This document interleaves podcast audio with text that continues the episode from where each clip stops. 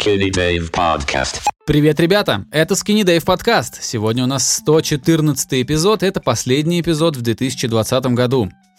А, если вы слушаете нас впервые и вообще не знаете, о чем вообще этот подкаст, то здесь мы в основном говорим о музыке, иногда говорим о поп-культуре в целом. Обсуждаем кино, сериалы, обсуждаем игры и какие-то другие интересные события, которые кажутся нам заслуживающими вашего и нашего внимания. Моим собеседником в подавляющем большинстве случаев является Игорь Шастин, музыкальный продюсер, который находится в Подмосковье. А я, кстати, нахожусь в Тбилиси. И раз в неделю мы делаем с ним вот такой созвон, который мы записываем, а, чтобы потом в качестве подкаста выложить в интернет. Как-то так. А, Игорь, привет. Как твои дела? А, привет, да, все очень неплохо, я очень...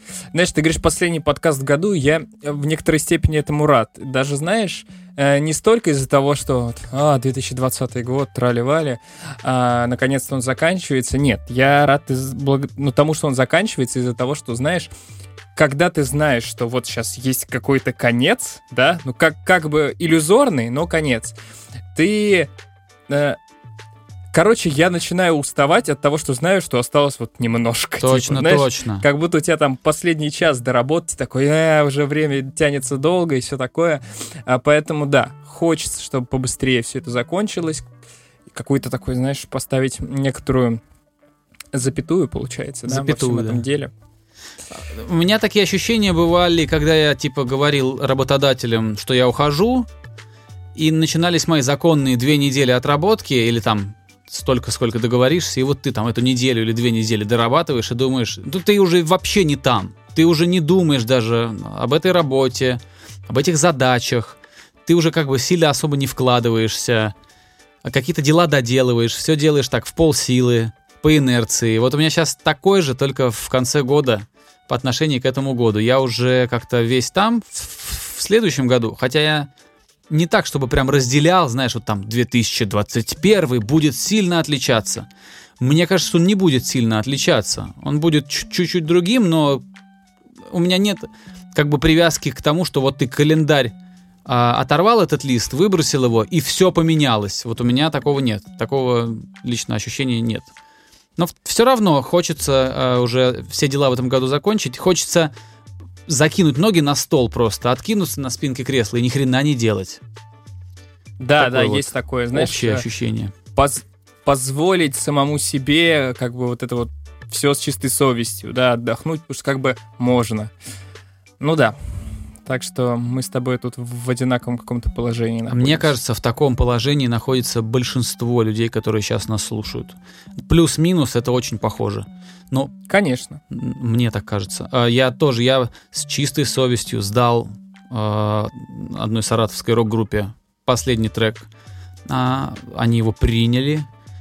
Э, По проектам, по коммерческим, мне кажется, в этом году у меня уже ничего не появится. Все уже, грубо говоря, уже картошку режут на оливье. А поэтому я сейчас делаю вот эти все подготовительные вещи, которые иногда приятные, типа, знаешь, там, развесить а, там по дому какую-нибудь мишуру или там украсить елку. И неприятные, когда ты должен провести в пробке там полчаса, для Тбилиси полчаса это довольно много. Вот, потом еще в супермаркете провести два с половиной часа, пока у тебя глаза не выпадут там. Вот, вот это неприятная часть. Но тем не менее, готовимся, готовимся. Я уже рассчитываю, что больше какой-то серьезной беготни не будет. Хотелось бы, чтобы не было. Да, это на самом деле эти приготовления очень важны. У меня, например, до сих пор не стоит елка, хотя надо бы. Так, погоди, у тебя Так частный что- дом. Тебе вообще можно на улице нар- нарядить любое дерево, и все. Яблоню можно нарядить. Можно. Главное фантазия. Ну да. Ну, лучше, конечно, чтобы это было что-нибудь зелененькое, не обязательно елка, но какая-нибудь туя, не знаю. К сожалению, никаких таких хвойных вещей рядом нет. Ладно, слушай, пустились мы какие-то абсолютно ненужные Да. детали, мне Да. кажется. И э, конец года, хочешь не хочешь, надо подводить итоги. Но ты знаешь, я бы тебе как предложил? Я бы тебе предложил не формировать какие-то топы списки, а просто в расслабленном режиме поговорить о том, что нам запомнилось, потому что, мне кажется, если мы что-то вспомним, то это было действительно важно. Вот. Наверное, да. А я согласен, Вот да, подход. еще и потому, что к тому, чтобы какой-то топ или рейтинг в конце года выдать, надо же подготовиться, а я не готовился. Наш подкаст с тобой сейчас записывается, а я домой зашел час назад. Вот, то есть Я- э, ну, все будет импровизировано. Я знаешь, что сделал? Я открыл у себя в браузере а, наши подкасты, а, и там основные как бы темы, которые мы с тобой обсуждали. Они указаны прямо в названиях, поэтому я могу подглядывать туда. И, Да, неплохо. ну типа, У, у меня есть документ, который я заполнял, что я слушал, ого. но в какой-то момент... Я на самом деле стараюсь... Я вообще люблю списки. Мне очень нравится все это дело, как-то систематизировать, и заполнять и создавать себе какую-то, знаешь, дату. Как это сказать по-русски-то? Ну, А. не знаю, данные как-то регистрировать, Информационную базу, да. Это Я вообще это хороший люблю. навык. Э, Вернее, не навык, а хорошая э, привычка или... Круто, что тебе это нравится, потому что мне это не очень нравится. Э, Когда я начинаю это делать, мне хватает ровно на неделю, потом все опять через задницу начинает идти. Вот, но круто, когда человек сам со страстью к этому относится, что-то записывает. Да, да, но дело-то в том, что и- этот список где-то в середине года оборвался, потому что что-то как-то у меня не дошли руки раз, не дошли два, и все поехало по накатанной. Но в целом каждый год я этим занимаюсь с э, разной долей успешности. А, ну, так что можно будет и туда посмотреть. По поводу года. Я хотел бы обозначить сейчас сразу две вещи, чтобы не забыть. Мне кажется, для России, да и для мира, а если уж нас, у нас с тобой все-таки около музыкальный подкаст, то абсолютно, как сказать, э, это год, когда концертная индустрия претерпела изменения такие, которых она не видела, я не знаю сколько. Она таких изменений в, концерт, в концертной индустрии не было. Это первое такое странное и глобальное нечто, что случилось и заставило музыкантов вылезти из туровых автобусов, да, а, отменить гастроли, начать а, выступать онлайн, что тоже как бы, ну, до этого казалось чем-то странным, а теперь это новая реальность. Это вот, собственно, первое, что я хотел сказать. Да и в целом мир начал жить по новым правилам совершенно. 2020 год, это знаешь, как пластырь сорвать. Э, то есть некоторые изменения происходят медленно, и там год, второй, третий, так что э, это так эволюционно происходит, ты даже не замечаешь, как в твою жизнь приходит стриминг, ну, там, не знаю, там Netflix какой-то, потихоньку, потихоньку, потихоньку. А здесь прям оп, и сразу ты должен жить по новым каким-то правилам. Очень резкие перемены. И это очень интересный год, на самом деле очень интересный год. Я думаю, что не только мы с тобой такого в жизни не видели, но и даже наши родители не видели вот такого года за их жизнь. Я скажу, я скажу тебе так, что когда речь идет о концертной индустрии, плюс-минус в том виде, в котором мы сейчас видим музыку, и в том виде, в котором мы ее потребляем, чего-то подобного не случалось. Потому что когда была та же самая испанка, там, ну, там другой совсем формат потребления был музыки. Поэтому что тут поделать? Мы в этом случае уникальны, и дай бог останемся уникальными, чтобы ничего подобного больше не происходило. А, на самом деле, я понимаю, почему очень многие люди говорят, что вот после пандемии мы не будем там прежними, там музыкальная индустрия, в частности, тоже не будет прежней. Я на самом деле не совсем разделяю эту позицию. Мне кажется, ситуация, она скорее показала, что есть альтернатива, но она... Мне не кажется, что она фундаментально что-то изменит. Это мнение, как бы, у него нет каких-то научных подкреплений. Просто мне кажется, что как бы ситуация, которая сложилась, она очень стрессовая. И в результате этого стресса, мне кажется, мы немного склонны переоценивать его. Да? Что типа не все Я так, это ничем не подкреплено. не все так страшно?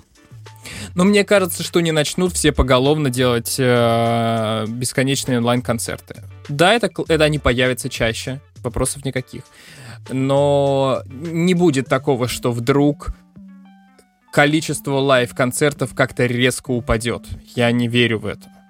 Как бы, какого хрена они должны падать? Это разная модель потребления. Ну да. То есть, понимаешь, да. кино в кинотеатре и кино на э, дома на телевизоре Это, конечно, разные вещи, но в целом они похожие. А концерт живой и послушать музыку дома — это разные вещи. Это совсем разные вещи. Все-таки в, в походе на концерты есть огромный, огромный социальный элемент. В походе в кино он меньше. Вот. Поэтому да, да. Я, я не думаю, что музыкальная индустрия как-то кардинально поменяется. Да, внесутся какие-то минорные изменения, но ничего сильно, мне кажется, не будет меняться. Вот в кино, да, учитывая тот же самый Warner, которые, кажется, это, кажется, это Warner, которые будут в следующего года свои новинки запускать параллельно в стриминге вместе с кинотеатрами. То есть там Дюна, еще какие-то фильмы, они будут выходить вместе и в кино, и на стриминговых платформах.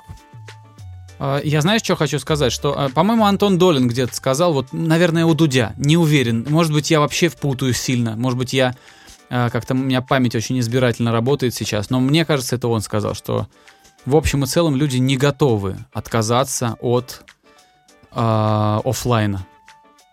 Что типа Слушай, может, это не Долин сказал, на самом деле, я прям оговар... оговариваюсь. Но э, люди не готовы отказаться от э, личных встреч, от, от личного присутствия в кинотеатрах, на концертных площадках. Людям это нравится. От путешествий. Люди, э, видимо, видимо, э, технологии, которые мы сейчас имеем, не могут нам заменить реальность когда-нибудь, возможно, случится что-то похожее на фильм «Черное зеркало», на шоу «Черное зеркало», и у нас появятся технологии, которые позволят нам э, виртуально как-то э, что-то делать, что, что будет, э, ну как сказать, превосходить наши там шесть... Сколько у нас органов чувств? Слух, зрение, обоняние. Что там? Ну, ладно, в общем, наши органы чувств, а, вот, когда у нас будет техноло- будут технологии, которые позволят обмануть наши органы чувств настолько, что мы можем оставаться, знаешь, там в четырех стенах, надев какой-нибудь, не знаю, шлем на голову, да, или просто подключив какой-нибудь разъем себе в затылок, вот, э, и типа чувствовать себя где-нибудь там. А до, до этого момента люди все-таки это, ну, не готовы прям этот, э, как, как правильно сказать, глобально становиться хики. Ну да, поживем увидим. Ну да, в какой-то момент это случится. Мне кажется, что в какой-то момент случится. Общение у нас уже сейчас, там, не знаю, 90% всего общения, оно онлайн. Ну да. На самом деле, ты знаешь, если брать э, по поводу общения онлайн, если брать, я не знаю, говорила с тобой об этом или нет, но неважно. Э, если брать количество часов разговоров, в принципе, с каким-либо человеком за год, например, да, то на самом деле мы с тобой наговорили охренеть как много. Час то есть, в неделю. Я думаю, что, ну, если взять там пяток десяток человек, то ну, в, в моих пятка десятка человек ты точно входишь скорее ну, всего. Ну да, да, да, да, потому что я, например, не так часто созваниваюсь с кем-то и не так часто там пере, ну, переписываюсь, но переписка это другое, это более медленный такой обмен информацией. Ну да. А так да, раз это... в неделю по 45 минут-по 60 минут мы весь год, но почти без перебоев. Почти, ну только летом мы на каникулы ушли, отдохнули. Ну да. И потом это, снова вернулись. Это, это гораздо больше, чем мы видимся со многими друзьями. Да. Слушай, ну мы все никак, мы все запрягаем, запрягаем, да никак не поедем. А, ну, типа про пандемию поговорили, про новые условия поговорили, а какие-то явления, надо же вспомнить Слушай, что-то, что-то, что давай... запомнилось. Да, давай я тогда давай, давай. заверну. Ты знаешь, мне кажется, в этом году случился какой-то некоторый перелом небольшой. Эм, это даже связано не с тем, что там типа новая декада и все такое, но как-то открылись новые варианты популярной музыки, которых как бы, которые были, но не были в тренде.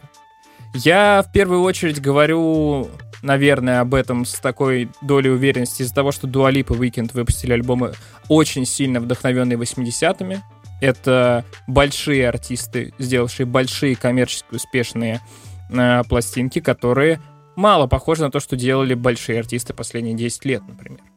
Если мы говорим о том же самом, ну, например, хип-хопе, то самым прослушиваемым рэпером Spotify стал Pop Smoke, который выпустил, ну, опять же, в чем-то необычную работу. Вот этот вот UK Drill, uh, переосмысленный, это же тоже свежий виток в определенной степени. И, на мой взгляд, популярность Pop Smoke итоговая связана не только с тем, что его убили, и вот это вот бесконечное посмертное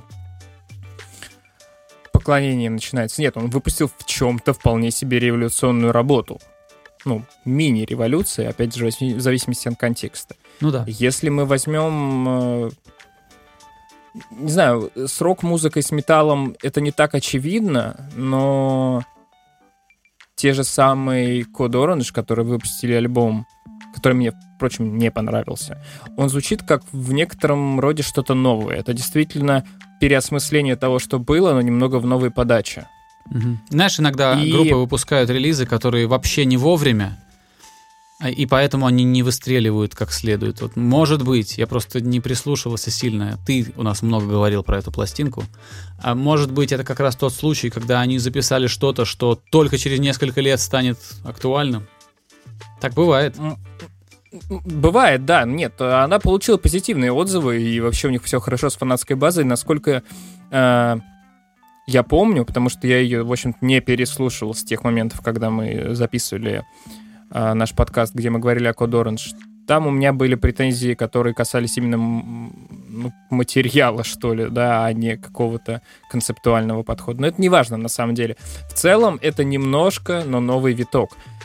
И вот, как бы уже такой а-ля индустриальный металл.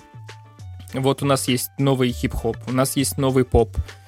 И это вещи, которые в какой-то веке новые, но есть еще и старые вещи, которые вполне себе тоже живут и вполне себе коммерчески успешные. То есть э, это прям верхушка айсберга, что я сейчас перечислил, что мне первое в голову пришло. Но сейчас, чтобы сделать успешную запись, можно придумать до хрена всего разного. И кажется, что еще при этом можно много чего еще придумать, что как бы ну, не так очевидно. Потому что последние годы вроде как был... Ну, такое, знаешь, было плато все делали примерно одно и то же, и оно вот и ехали на этом одном и том же. А в этом как-то году эта вся парадигма немного изменилась. И самое прекрасное, что до сих пор непонятно, что сейчас будет самым трендом. Оно все вот как-то в определенной мере э, уравновешено. И это, по-моему, прекрасно, это очень здорово. Я думаю, что тренд, вот проблема с трендом, с трендами, она еще и в том, что то, что раньше становилось трендом на год, теперь э, всплывает на 15-20 дней, потом раз и уходит. Мне кажется, сейчас такая быстрая ротация вот этих трендов, что там, не знаю, сейчас есть мемы, которые живут по месяцу, а потом исчезают. Раньше это было неслыханно. Раньше, если мем появляется какой-то, все, он там существует там 2, 3, 4, 5 лет. А сейчас раз, быстренько, микромем, микро такое, микро такая вспышка на солнце. Раз что-то появилось, Э, помогло там создателям как- как-то капитализировать это и исчезло. И мне кажется, это из-за того, что сейчас скорость потребления информации выросла, доступность этой информации.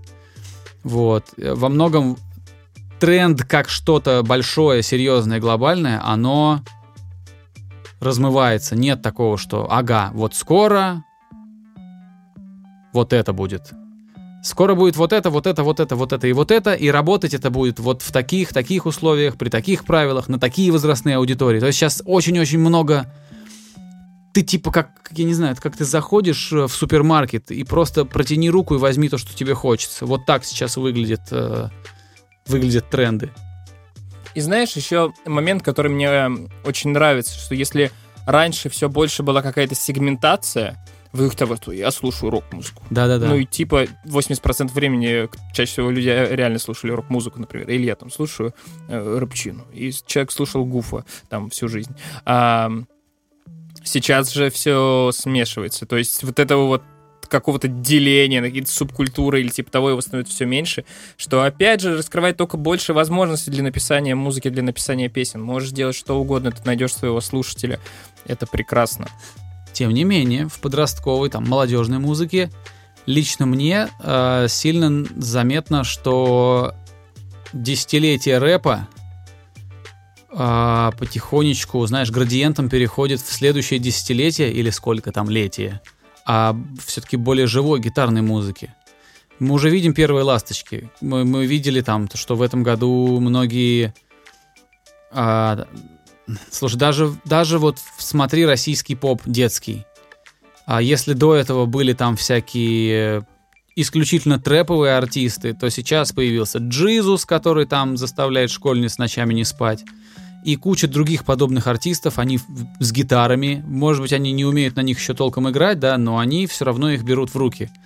А мы видим, как Машин Ган Келли, вот, ненавистный тобой, да. Я к Машин Ган Келли отношусь никак, вот, никак. Вот, тем не менее, чувак занимался-занимался, потихонечку-потихонечку кренило его в сторону рок-музыки, в сторону гитарной музыки, и тут он взял и целую пластинку записал. Мне почему-то кажется, что следующее десятилетие, хотя это очень громкое заявление, 10 лет слишком много, сейчас тренды меняются, там, не знаю, это может просуществовать год-два и потом опять стихнуть и чем-то смениться. Ну, в общем, сейчас, наверное, люди будут уже потихонечку переходить к чему-то живому, к чему-то более рок-н-ролльному, просто потому что все присытились и устали от того, что а, глобальный хит можно сделать во Fruity Loops за 30 минут. Э, ну Все-таки да. это, знаешь, когда тебе, а, когда ты просто жрешь это постоянно, да, по сотне в день там этих песен, и так каждый день, каждый год, как, каждую неделю, это слишком много. И все-таки а, в какой-то момент люди должны сказать, не, все, не могу. Не могу. Да? То есть, если тебя кормить, там, не знаю, черной икрой каждый день, в какой-то момент тебя стошнит. Знаешь, я с тобой согласен, но я на эту, стор- на эту ситуацию смотрю немного с другой стороны. Мне кажется, стало немного вот музыки Fruity Loops, а стало мало популярной гитарной музыки. То есть из-за того, что как-то на нее пропал спрос в какой-то момент, ее стали делать только люди, которые не делают ее, ну знаешь, не делают ее мейнстримово-коммерческой. Mm-hmm. Я сейчас это говорю не в негативном плане, а в том, что, ну, делают люди, которые супер энтузиасты, накручивают там 10 минут какой-нибудь трек, э, и потом его слушают точно такие же энтузиасты. Мне кажется, вот именно в широкой аудитории появился какой-то, или появляется, или уже появился вот этот спрос на популярную гитарную музыку. Мне бы хотелось, чтобы это было правдой, потому что я всю свою жизнь эту музыку люблю, и все-таки хотелось бы, чтобы ее стало побольше, чтобы она как-то... Ну, хочется, чтобы волна вот эта пришла. Она была до этого. Мне почему-то кажется, что с 2000 по 2010, если уж мы меряем десятилетиями так размашисто, все-таки в России субкультуры молодежные, они были не рэперские, как мне кажется. Мне кажется, что с, две, там, с 2000 или с 2005 по 2010 это все-таки была какая-то гитарная история. Да, хип-хоп был, конечно, но хип-хоп существует очень давно, он никуда не пропадет. Но все-таки вот, знаешь, когда вот когда уже иногда в федеральных новостях появляются какие-то репортажики, то это уже говорит о том, что что-то типа в, в тренде. А, значит, вот все-таки, а, даже если, несмотря на то, что слово тренд сейчас, как я сказал, так себе уже действует, но все равно в тренде раньше, до 2010 года был, наверное, все-таки что-то там, типа металл, рок, что-то такое. Потом с 10 по 20 что-то все-таки больше трэп, рэп, хип-хоп. И мне хочется, чтобы следующая волна пришла и вновь вернулось что-то с гитарами, с, с интересным, там, с поисками интересного звука, с, други, с другой тематикой песен, с другой лирикой, с другой, а, с другими переживаниями. Вот. И Может быть. Совершенно Может точно. Быть. В какой-то момент всех э, то, что сейчас поменяется, да, все это станет мейнстримом и всех все начнут это презирать. Так же, как от Эма тогда всех выворачивал, все говорили, какой же это отстой, боже мой, как вы все надоели плакать. Вот. Но, тем не менее, эта волна должна прийти, чтобы всем надоесть. Блин, была у меня какая-то мысль. А, вот, поймал. Мне еще, знаешь, что кажется? Говоря о гитарной музыке, мы сейчас все-таки говорим скорее о рок-музыке, а не металле. Вот я слабо представляю, что появится какой-нибудь коллектив а-ля Slipknot или там System of a Down. Да, мы говорим про 20 лет назад. Mm-hmm. Но вот я вот слабо представляю, что появится коллектив того масштаба сейчас. Мне кажется, вот к металлу, популярному металлу, мейнстримному, сейчас как-то особо предпосылок пока нет. Ну, посмотрим. А мне кажется, что это все вместе. Мне кажется, что одно тащит за собой другое, что-то такое. То есть, как бы есть флагман какой-то, популярный, который вот так вот за собой тащит все-все-все. Грубо говоря, если появляется условная группа Blink-182 с их молодежными э, там хихи-ха-ха песнями, да, для вечеринок, то шлейф за ними тянется из других команд. И слушатель, который уже послушал Blink-182, он будет еще что-то другое смотреть, искать, и так, вот, знаешь, методом какой-то цепочки дойдет до чего-то другого. Ну, то есть это как, как бы глобальный интерес к чему-то. Очень обобщенный интерес. Грубо говоря, ты видишь э, вер, вершину этого айсберга, тебе нравится, ты начинаешь этот айсберг весь изучать. То есть, Тоже интересно. грубо говоря, что появилась, появилась какая-то там рок-группа известная, э, дети смотрят, детям нравится, а кто-то смотрит и говорит, блин, ну да, ничего, а что еще есть вот в этом же ключе? А какие еще есть по этому тегу? А какие же в, в, этих плейлистах есть другие артисты? И вот так это, э, это, это, это что-то такое, знаешь, как облако целое, внутри которого много-много всего. Так что да. не исключено, что за каким-то там поп-поп э, гитарным проектом э, всплывет на поверхность что-то интересное в мире тяжелой музыки, такой на, по-настоящему тяжелой. Может быть, посмотрим. Но в любом случае, ну, как бы на жанровое разнообразие, мне кажется, жаловаться точно не придется. О, это точно именно с точки зрения популярной музыки. Так-то оно всегда есть и было, это жанр разнообразия. Слушай, говоря о каких-то пластинках, которые нам запомнились за этот год, которые как-то хочется выделить, я уже сказал о Дуа Липе и Викенде, потому что это объективно очень крутые работы, которые ну, цифрами подтвердили свою успешность. И не только цифрами. А, очень забавная ситуация произошла с коллективом, и в частности с альбомом, который я, как выяснилось, благодаря всяким э, агрегаторам, слушал в этом году больше всего. А, и парадокс в том, что когда вышла эта пластинка, я ее ругал. Я ее ругал, при этом отмечая, что там есть много хороших песен. Это The 1975. Да, это хорошая пластинка. А ты ее в итоге раскусил или как? Ну, я послушал, я просто не знаю, мне просто понравилось. Это, это та, которая после вышла, после той про компьютеры. После той про компьютеры, да, которая вышла в этом году. А, мне кажется, что она дико загруженная, то есть там 20 с лишним песен, половину из которых можно выкинуть, и ты ничего не потеряешь. Но вот оставшаяся половина — это офигенно крутые песни. И если как альбом брать эту запись э, коллектива, мне кажется, это альбом разочарования. Но если мы берем это как по набору песен, то это пачка офигенных, крутых песен. И несмотря на то, что как бы чего ж тут скрывать, мой go-to, что называется, жанр, это рэпчина всякая, я ну, могу ее слушать в, в любом, в общем, состоянии. А, мне пофиг, она вызывает у меня наименьшее количество... А, как сказать...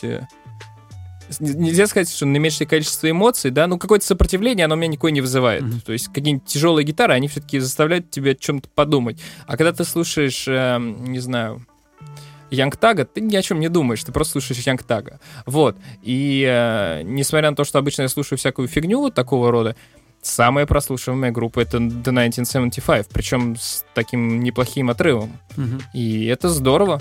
И еще раз как бы хочется напомнить слушателям о том, что выходила у них такая крутая пластинка, название которой, конечно же, я забыл.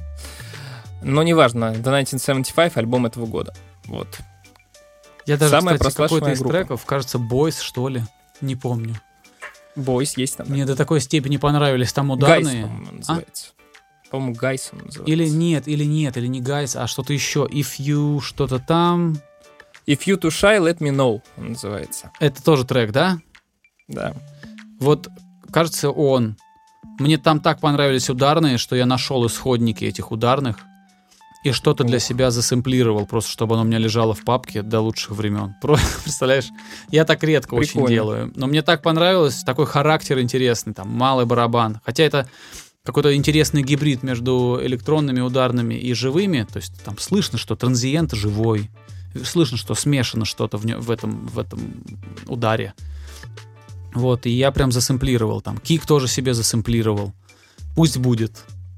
А если не знаю, может, я кому-то Америку открою, но на самом деле это сто лет используется.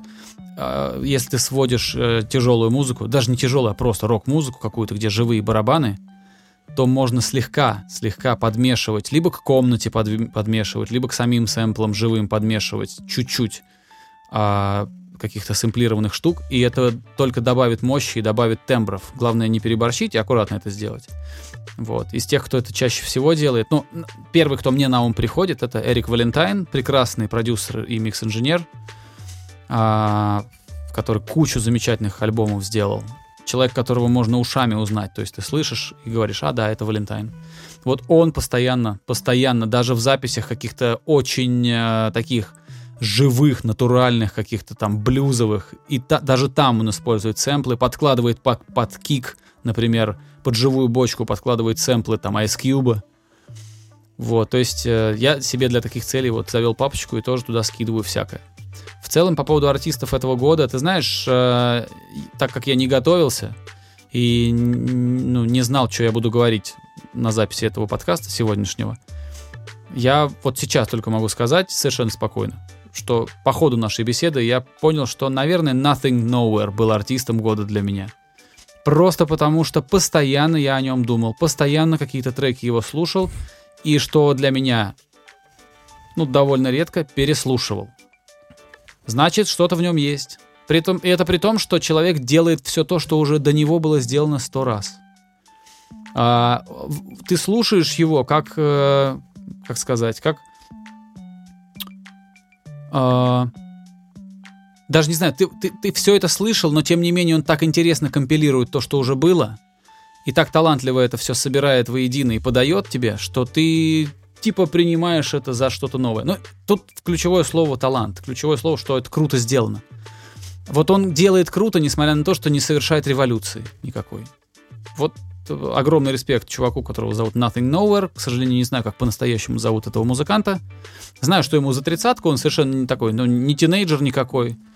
Взрослый чувак вообще живет где-то, даже не в Лос-Анджелесе. Купил себе какой-то ранчо, хер знает где, и там фигачит свою музыку. Вот, замечательный артист, э, раскрылся абсолютно.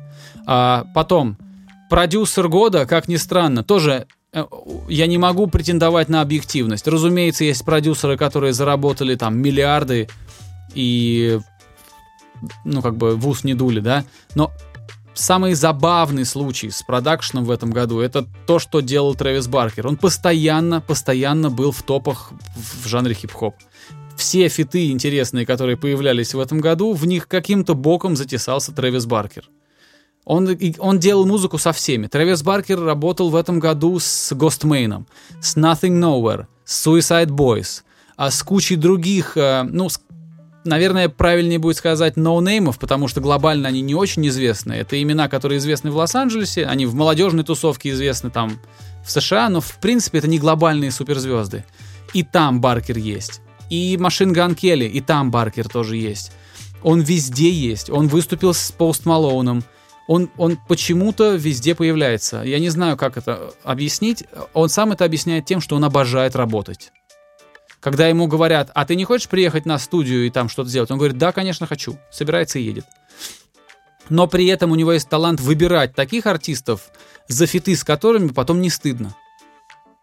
Вне зависимости Кроме... от того, известный это артист, артист или неизвестный, подвальный или какие-то. Ну, в общем, Трэвис Баркер для меня это продюсер и фит-артист года. Кроме машины Гана Келли. Вот, я знаю, знаю, Келли. я знаю, знаю. Для тебя, Ладно, для мне... меня YouTube это для тебя Machine Gun Kelly. Да, надо мне прекращать про машину Гана Келли, потому что это уже слишком много раз повторенная история. Или повторенная, не знаю. На самом деле, э, знаешь, что-то ты так внезапно за завел про Трэвиса Баркера. У меня нет никакой эмоциональной связи с Трэвисом Баркером, в отличие от тебя. У меня есть, да. Но, наверное, ну, как бы, чего ж тут скрывать, да.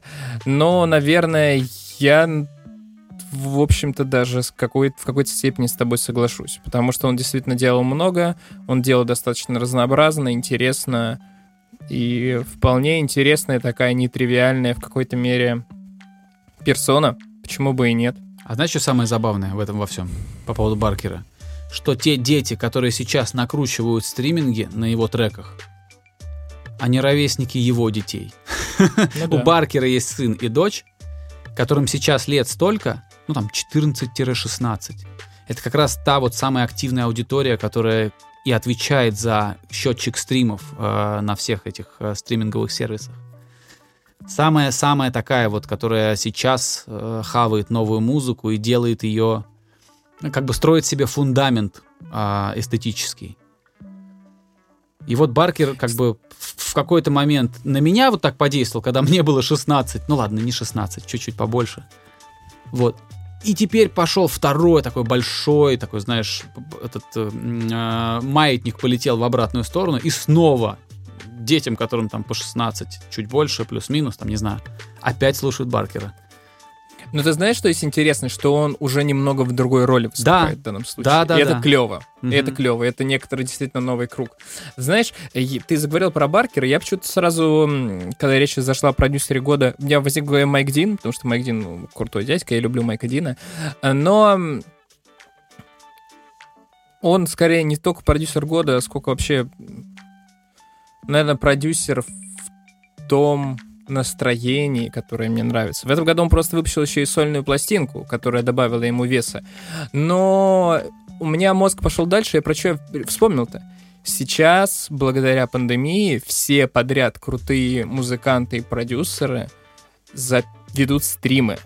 Да, это тоже год И- Твича, год победившего Твича. Хотя Да, Твич и- раньше был очень большим явлением. Но, Да, но в этом году это победа просто. Это стриминг это и... площадка да. года. Да, это и там и Кенни Битс, и э, Майк Дин, и Disclosure, я смотрел их записи, и, блин, Слушай, э, это- продюсер Дуалипа, которого никнейм в инстаграме Клауда Лоджи, я не помню, как его зовут. Его зовут Иэн Киркпатрик. И это Да. и э, Джош Гудвин, один из лучших микс-инженеров и продюсеров сегодня. Тоже делает стримы. Это и Брэндон Саллер, металл музыкант, автор кучи там нескольких сотен песен, чувак, который возглавляет группу Atreyu, тоже полностью перешел, он у него ты заходишь в Инстаграм, он постоянно, постоянно там Твич, Твич, Твич, все Твич, Твич, приходите, будем, блядь, не знаю, будем говорить тосты, будем петь на заказ, будем петь под гитару. Это реально пандемия подтолкнула, вот, вы- вытолкнула на поверхность э, то, что раньше считалось такое, таким, как бы, модным, модной платформой для своих, да, пусть очень большой, да, обширной платформы, но сейчас это какой-то, ну, YouTube сейчас не так популярен, мне кажется, как Twitch. Ну, сложно сказать, но, но А- Twitch стал таким дополнительным креативным хабом.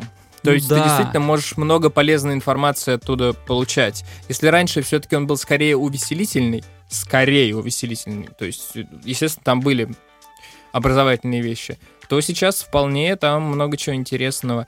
И вот это еще раз большая доступность информации, но в данном случае уже от, э, ну, как бы от конкретно людей с именем, она еще больше увеличивает значимость креативных идей, потому что технически все больше получается оснащенность э, у простых зрителей и начинающих музыкантов. Да, Короче, да, да. идеи, идеи, идеи еще сильнее важны. Это, конечно, сложнее в какой-то степени, но это, по-моему, прекрасно и э, еще раз доказывает то, что надо действительно добиваться какого-то там, ну, своего звука, условно говоря. Удивительно, конечно. А кто-то там... Мне кажется, что в этом году Джефф Безос... э, Я ничего не путаю. Amazon купил Twitch в свое Амазон, время. Амазон. Amazon купил Да, Twitch да, да. за миллиард, да? А, миллиард долларов, по-моему, была сделка. Я сумму не знаю, но Амазон, Вот, да. мне всё верно. кажется, Безос в этом году просто, я не знаю, танцевал просто от радости. От того, что вот так все сложилось. Потому что сейчас Twitch стоит, я не знаю, во сколько раз дороже. Прикинь, инвестиция у чувака. Вложил миллиард, а... а, Ну, я сомневаюсь, что кто-то еще может себе позволить теперь купить Twitch. То есть это слишком, наверное, дорого будет стоить любому покупателю. Но то, сколько Twitch сейчас приносит Безосу, это, ну, то есть это прям мужик сорвал джекпот. Ну, мне...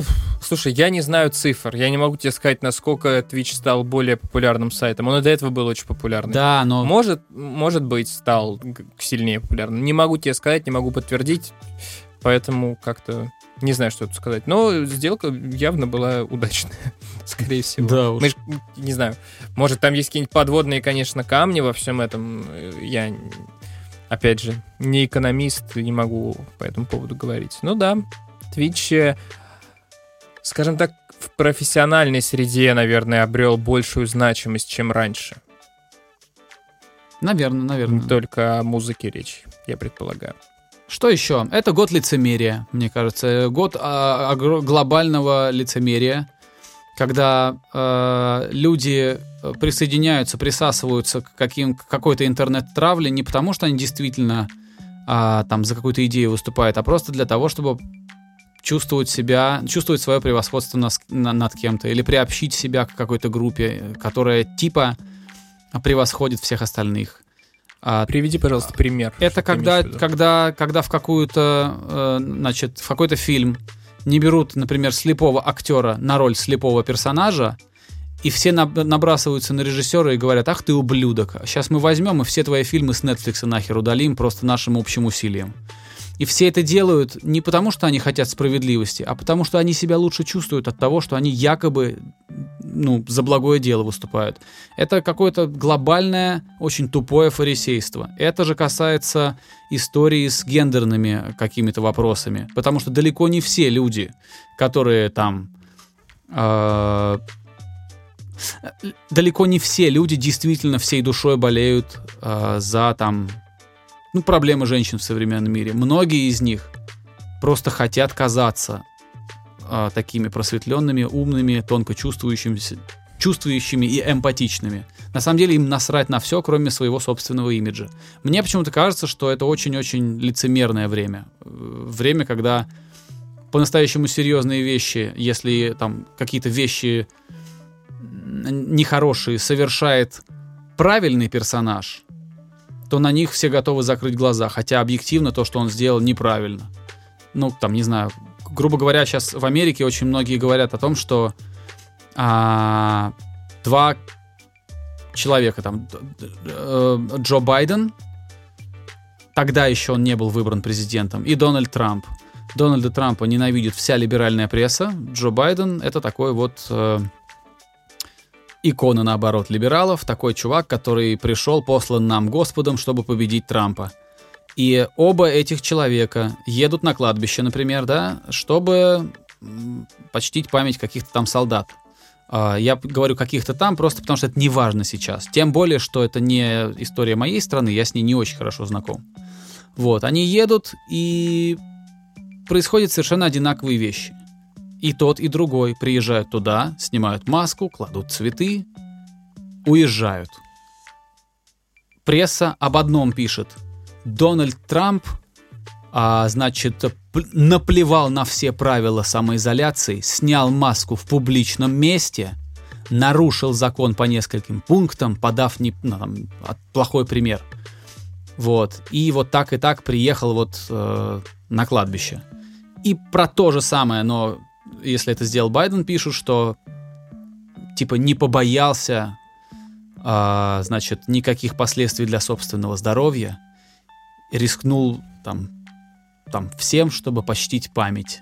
Ну, то есть это такое глобальное лицемерие и э, полное отсутствие какого-то трезвого взгляда на вещи.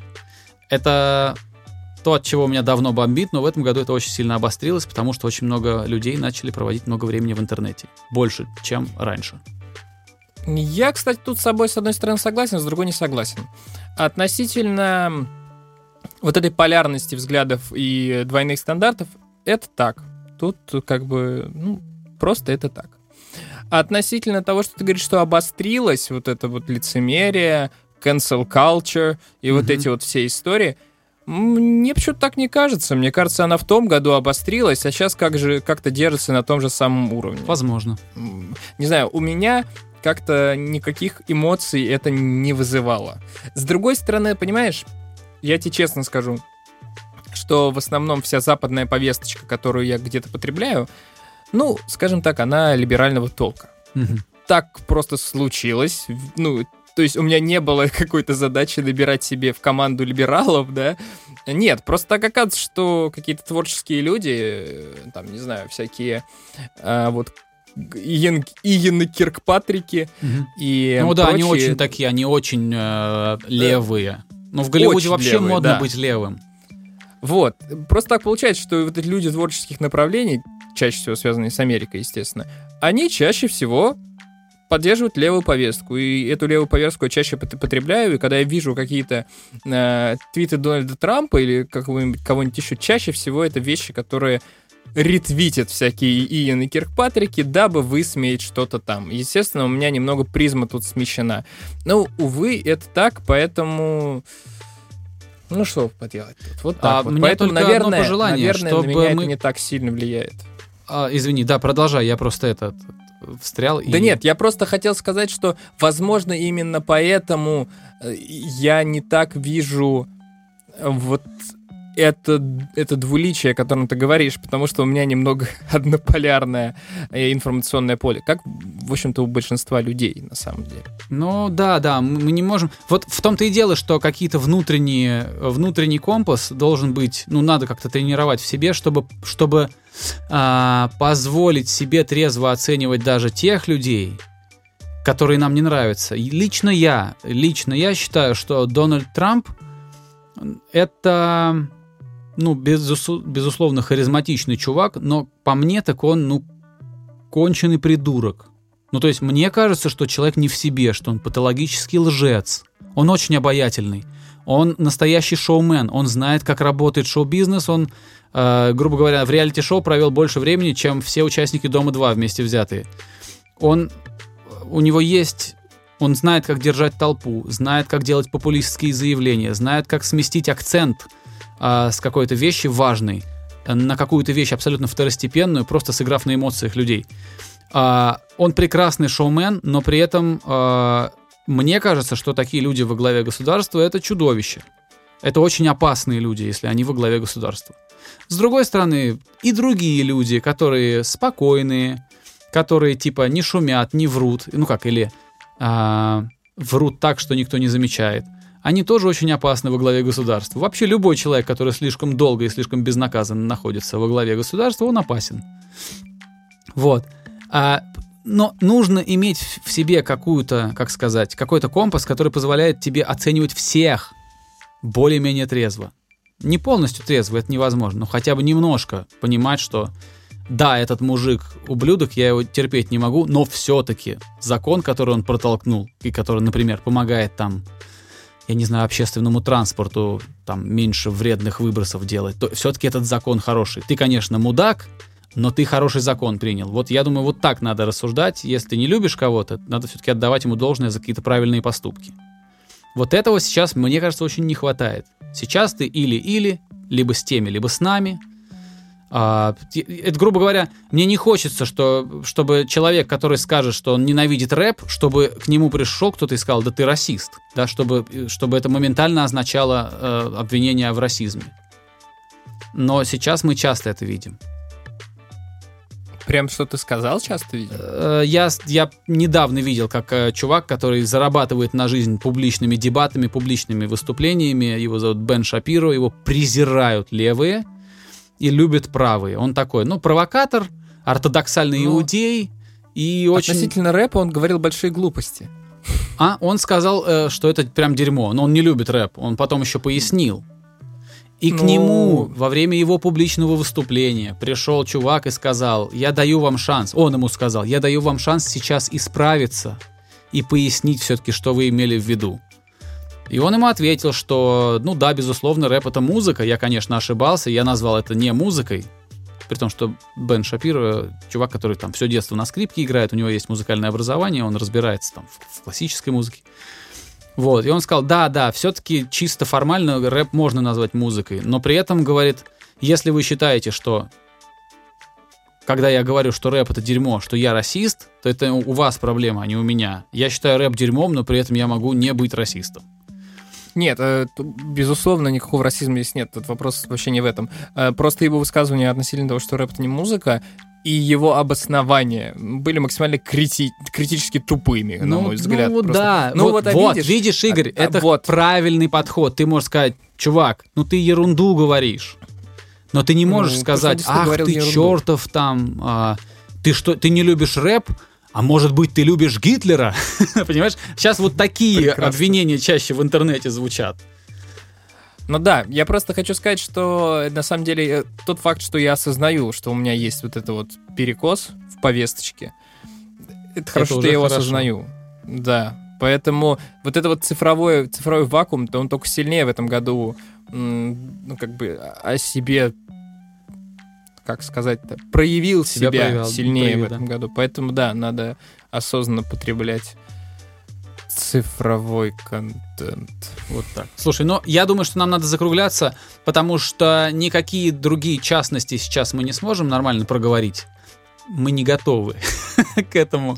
Вот. Я думаю, что вот то, что наговорили, то и наговорили. Пусть оно останется в таком виде, в котором оно останется. Мы с тобой где-то минут 50 проболтали. И пускай. Может быть, у нас некрасиво, не, не органично, не систематизировано подано то, что мы вот сегодня обсуждали. Это какое-то такое просто лоскутное одеяло из всего сразу. И пусть оно таким будет. Хрен с ним, пусть это будет последний эпизод в этом году. Вот такой. Да, да, наверное, наверное, стоит заканчивать. Я могу сказать, что только одно. Все, что не было, что не произошло, для нас, как для потребителей, простите, только в плюс. У нас будет больше музыки э, доступной, больше фильмов, больше возможностей, не знаю, для создания, не знаю, какого-то контента креативного. Вот. Вот так, да? Да, мне хочется сказать, что только, что бы ни произошло, все к лучшему на самом деле. Вот. И я это говорю, знаешь, м- моё- мой вот этот фразеологизм, он был не ради фразеолог- фразеологизма, а из-за того, что это логичный вывод из того, что я говорил до этого. Вот как-то так. Все, что не произошло в 2020-м, все-таки к лучшему. Даже несмотря на то, что это год, в котором очень много там жертв случилось из-за там неготовности системы здравоохранения. Тем не менее, это просто означает, что следующая пандемия пройдет гораздо мягче. Что люди будут готовы, и тогда будет жертв гораздо меньше. И мы еще не знаем, с чем придется иметь дело в следующем там, десятилетии. Может быть, появится какая-то такая дрянь. Может быть, то, что мы сейчас подготовились и потренировались вот на этой дряни, поможет нам преодолеть гораздо более страшную дрянь в будущем. Может быть Вот. так. А, я с Игорем согласен полностью. Я думаю, что все, что не делается, все к лучшему. А, с этим могут, можно спорить, но я считаю, что если так не рассуждать, то ну, хоть в гроб ложись. Надо все-таки думать о, о хорошем, стремиться к хорошему. Понятно, что мир это такой глобальный ну, беспорядок, бардак, что в жизни нет никакой справедливости, нет никакой, а, никаких а, стопроцентно работающих закономерностей, и иногда люди, которые не заслуживают э, каких-то бед, они их получают, а те люди, которые не, заслуживают, не заслуживают каких-то больших побед, они эти победы как-то себе вот, ну, как-то к себе притягивают. Жизнь несправедлива, мир, мир это просто ерунда какая-то, которая хаотично происходит с людьми, и они пытаются вот в этом хаосе как-то находить порядок, обустраивать этот э, хаос, э, подчинять его и ориентироваться в нем. Но если мы будем огорчаться по тому поводу, что вокруг типа хаос и все так страшно и тяжело, то а, ну реально нет никаких, ну тогда совсем скучно, совсем страшно становится жить. Поэтому надо, я думаю, лучший подход это осознавать, что да, в мире немало проблем, но при этом все-таки надо верить, что это все разрешимо, что это все преодолимо, что, что у нас есть силы, возможности и э, порох в пороховницах для того, чтобы все это как-то себе подчинить, все это как-то разложить по полкам и превратить в это, этот мир в удобное место для нашего собственного обитания и процветания. Очень витиевато выражаюсь, друзья. Как бы там ни было, вот я подытожу все. Мы так говорим уже, кажется, третий или даже четвертый год с Игорем. Не знаю. В конце каждого года мы как мантру повторяем одну и ту же вещь. Что бы с вами ни произошло в прошлом году, вот в 2020, э, вот в этом году пока что, А как бы страшно это не было, как бы несправедливо это не было, а, это не обещание, то, что я сейчас скажу, это не обещание, но это такое, как сказать, я, я, я вас заклинаю, держите в уме, что все будет нормально. Я не гарантирую, что все будет нормально, но мы должны в это верить. И тогда, возможно, все будет нормально. Skinny Dave Podcast.